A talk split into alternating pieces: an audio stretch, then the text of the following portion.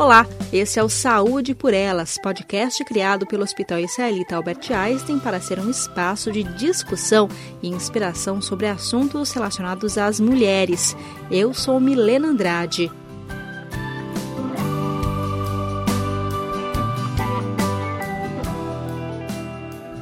As mulheres são maioria na linha de frente do combate à pandemia do novo coronavírus. Segundo a Organização das Nações Unidas, a ONU, elas representam no mundo todo 70% dos trabalhadores do setor social e de saúde. Nossa convidada deste episódio é uma dessas mulheres. Eu conversei com a Carla Luciana Batista, que é fisioterapeuta referência da UTI adulto do Einstein. No bate-papo, ela me contou como está sendo o dia a dia dos cuidados com os pacientes com Covid-19, a doença causada pelo novo coronavírus, e sobre as angústias, a solidão, mas também os desafios e a satisfação com o trabalho no combate à pandemia.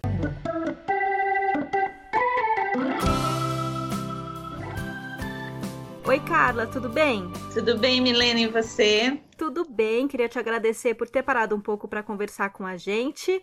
Você atua na linha de frente do combate à pandemia, né, na UTI do Einstein. Como que está esse momento no trabalho para você? É, na verdade, Milena, tem sido um momento bem atípico, acho que para todos os profissionais de saúde, para todo mundo que atua na linha de frente, né, no, no, combate, no combate à pandemia. É, a gente tem tido uma demanda muito grande de trabalho. É, são pacientes que chegam para a gente numa gravidade bem expressiva, pacientes que chegam bem graves e demandam muito de toda a equipe profissional, né? Toda a equipe multiprofissional, do médico, do fisioterapeuta, do enfermeiro, do técnico de enfermagem. É, então, tem sido momentos realmente bem bem trabalhosos, que a gente passa, é, passa bastante tempo no plantão, né, na, na UTI. É, então, tem sido diferente com relação aos outros pacientes, né, acho que não só pela paramentação que a gente precisa ter com, com eles, que é diferente, é, mas também pela, pela carga de trabalho, eles requerem muita atenção, requerem é, um cuidado muito, muito de perto e, e realmente tem sido, tem sido trabalhoso. Você é fisioterapeuta, né? Como que é a sua atuação lá na UTI? É, todo paciente que chega no hospital, acho que não só na UTI, ele é avaliado pela fisioterapia, ele é avaliado por toda a equipe, na verdade, né, pela, por toda a equipe multiprofissional de cuidados, e o papel da fisioterapia com esses pacientes especificamente é a avaliação da parte ventilatória. Então, eles chegam para nós, né, e a gente avalia quanto a parte ventilatória, como é que esse paciente está respirando, né, como é que está o padrão respiratório, falando em termos técnicos.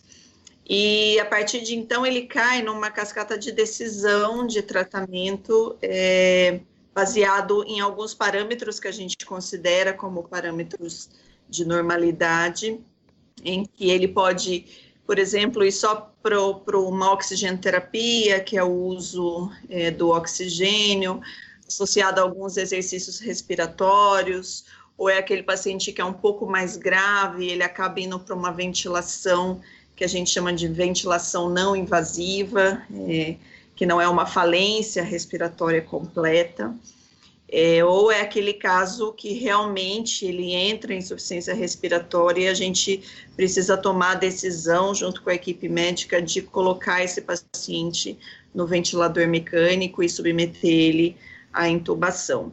E a partir de então, é, independente para que braço né, ele vá, a gente continua acompanhando esse paciente por todo o processo de internação é, da parte ventilatória, no sentido de retirar o suporte ventilatório. Então, é, na intubação, por exemplo, a gente chama de desmame, a gente vai retirando o suporte ventilatório aos poucos, até ele ter a condição clínica de, de ser estubado.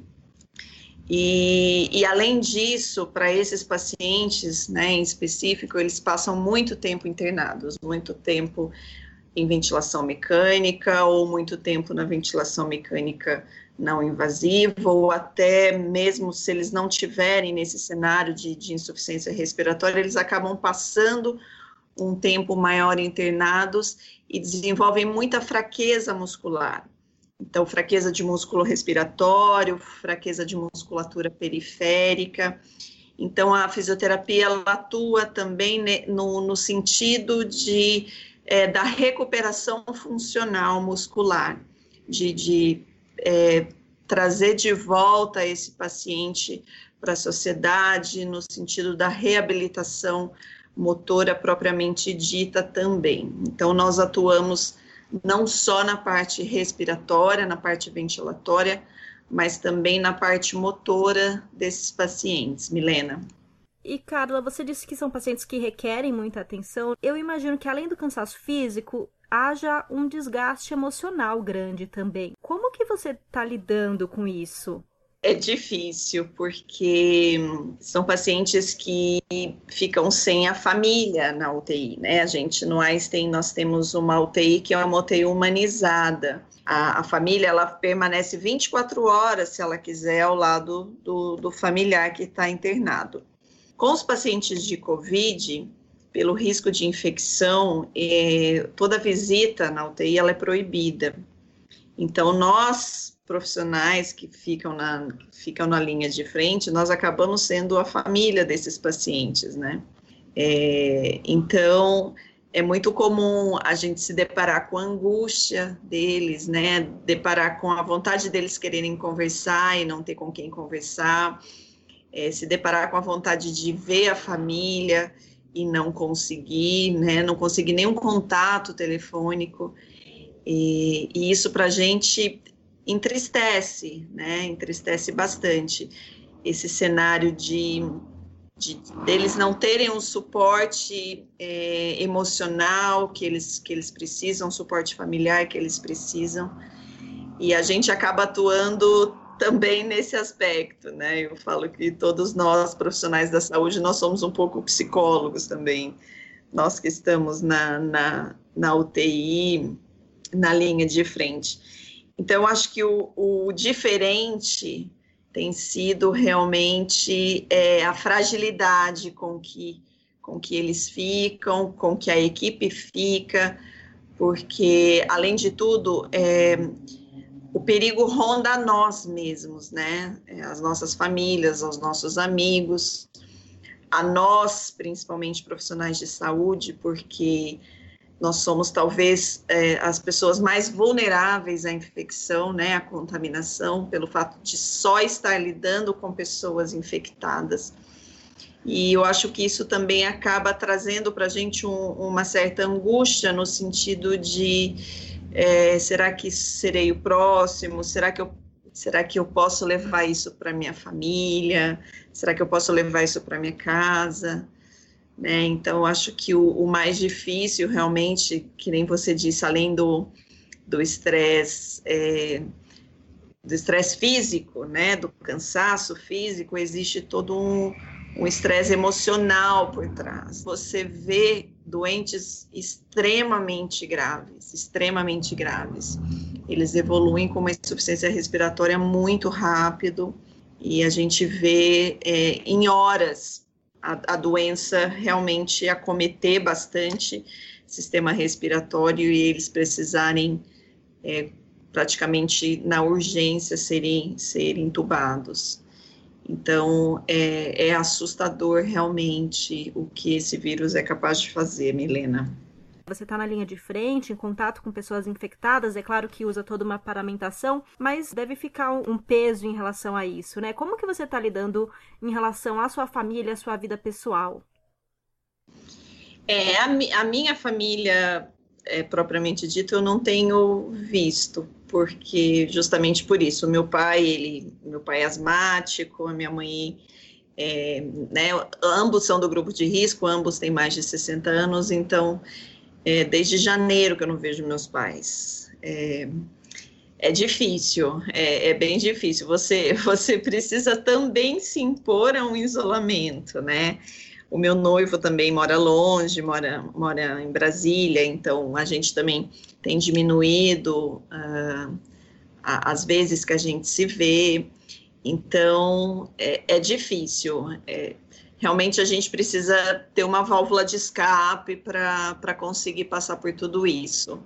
É, meditação, então eu faço um pouco de meditação, eu faço bastante oração, peço, peço proteção, a gente acaba é, ficando um pouco mais até espiritualizada nesse momento, né? Porque realmente é, é um momento difícil de passar.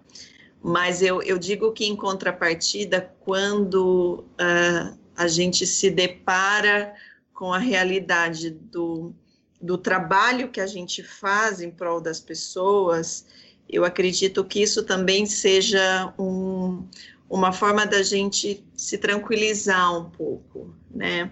é, de, de, saber, de ver a diferença que, que nós, enquanto equipe multiprofissional, enquanto profissionais da linha de frente, conseguimos fazer na vida das pessoas.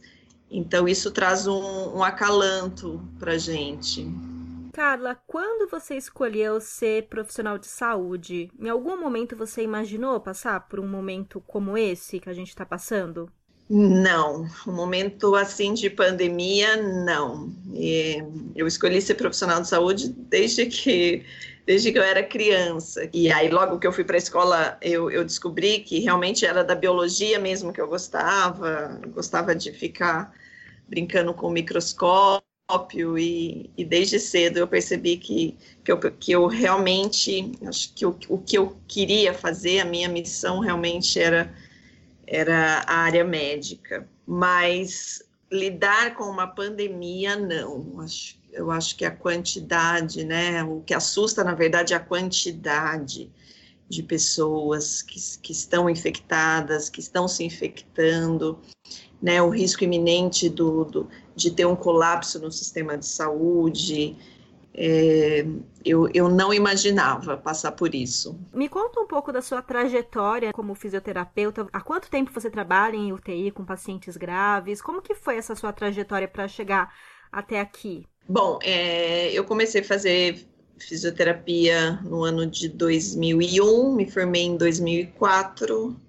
É, e aí eu entrei para pós-graduação, fiz a pós-graduação na USP por um ano e meio. Depois disso, eu já comecei a trabalhar na UTI. Isso foi em 2007. Então, em 2000, a partir de 2007, eu já comecei é, a atuar na unidade de terapia intensiva e nunca mais saí. E agora eu já estou entrando para o meu programa de doutorado, continuo, continuo na linha de frente, não pretendo sair tão cedo porque eu acho que quem gosta realmente, né, do que faz, faz, faz com amor, faz com, faz com prazer e eu pretendo continuar ainda alguns anos na, trabalhando em UTI. Você trabalha então com pacientes graves há mais de 10 anos, né? Há mais de Mesmo assim, anos. não tem como a pessoa estar tá preparada para uma situação como a que tá acontecendo agora, né? Não tecnicamente, né? Mas eu digo emocionalmente. É porque eu acho que não é, não é apenas uma questão profissional, né, Milena? É uma questão que envolve o profissional, envolve o intelectual também, porque a gente acaba se deparando com várias situações novas que a gente precisa estudar, que a gente precisa se capacitar. A gente não sabe muito, muito ao certo com o que, que está lidando, né, com relação ao vírus. Então, a gente tem que se capacitar bastante, tem que se, se atualizar o tempo todo. E, e é, como a gente uh, conversou antes, uma questão também que envolve o seu pessoal, né?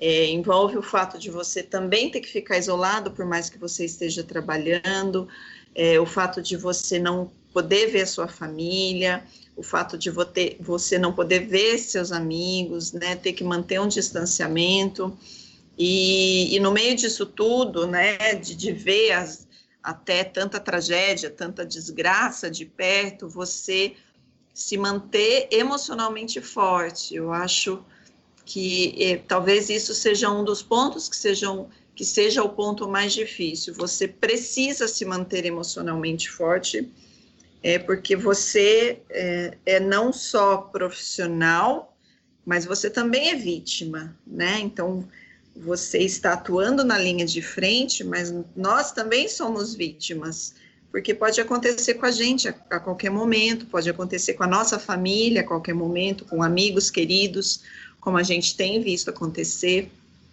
Então, é, é um conjunto de situações que, que tornam a, essa pandemia difícil de lidar.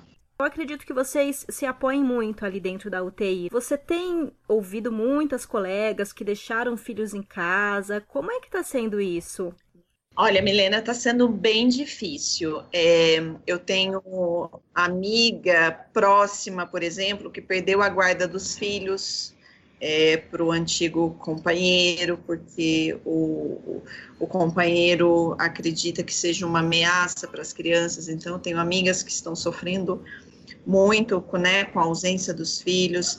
Eu tenho amigas que não veem os filhos há 40, 50 dias porque decidiram deixar com os pais ou, ou deixar com os avós.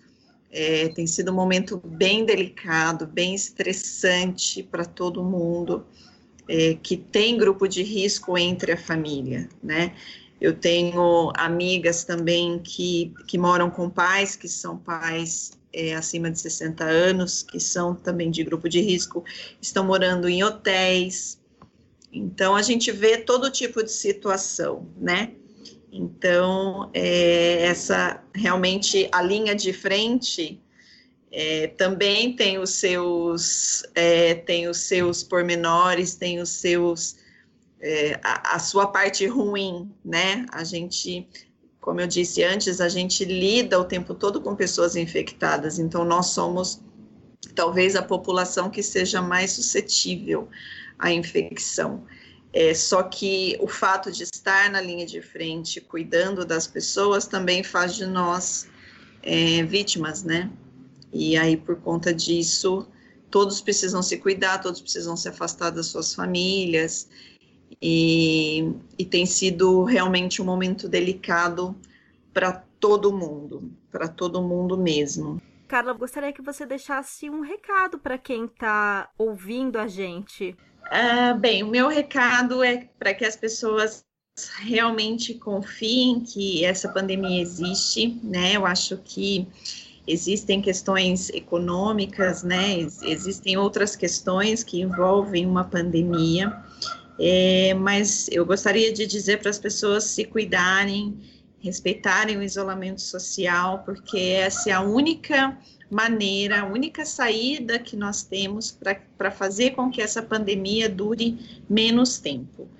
Eu acho que se nós não acreditarmos no potencial letal que essa pandemia tem, é, talvez nós é, façamos com que ela dure por um tempo maior, e isso vai trazer prejuízos não só para a saúde da população em geral, mas também para a economia, que é uma coisa que todos estamos preocupados, né? Eu me incluo nessa, nessa preocupação também, mas eu acredito que a gente precisa realmente manter o isolamento social é, por uma questão de, de saúde em primeiro lugar, de respeito à vida, de, de respeito às pessoas, aos nosso, ao, ao, nosso próximo, à nossa família, é, para fazer com que isso dure o menor tempo possível. Carla, parabéns pelo seu trabalho, pela sua coragem como profissional de saúde, né, de estar enfrentando na linha de frente a pandemia. E queria te agradecer por ter pegado um tempinho para conversar com a gente. Muito obrigada, Milena. Muito obrigada pela oportunidade de, de falar em nome de vários profissionais que estão atuando na linha de frente ao Covid. É, como eu disse antes, é um trabalho árduo, mas é um trabalho muito reconfortante. É muito bom saber que a gente consegue fazer diferença na vida das pessoas e consegue, de alguma forma, trazer. Ah, a recuperação, trazer conforto, né? E E eu me sinto muito privilegiada por isso. Muito obrigada, Carla. Até mais, viu? Obrigada, Milena. Um abraço para você. Outro, até mais. Tchau, tchau. Essa foi então minha conversa com Carla Luciana Batista, que é fisioterapeuta referência da UTI adulto do Einstein, uma das muitas mulheres que atuam na linha de frente do combate à pandemia do novo coronavírus.